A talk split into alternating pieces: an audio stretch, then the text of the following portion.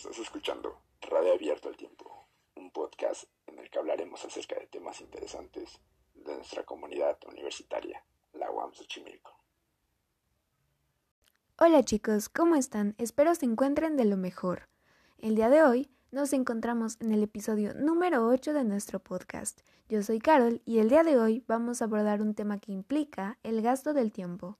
¿Cómo se gasta el tiempo en la comunidad de Milpa Alta? Comenzamos.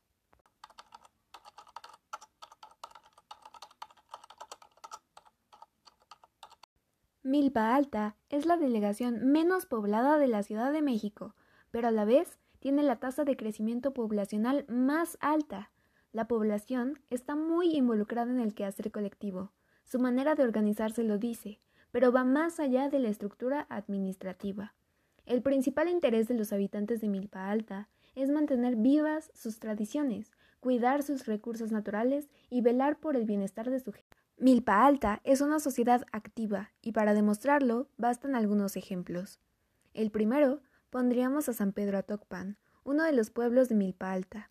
Edificó el santuario del Señor de las Misericordias con el apoyo de la comunidad. En San Pablo Ostotepec, los habitantes construyeron el mercado del pueblo en mancuerna con el gobierno y actualmente remodelan el Museo Cuartel Zapatista, lugar donde el caudillo del sur ratificó el Plan de Ayala en 1914. En segundo lugar, pondremos que más allá de los problemas, los jóvenes de Milpa Alta tienen una participación importante en la comunidad.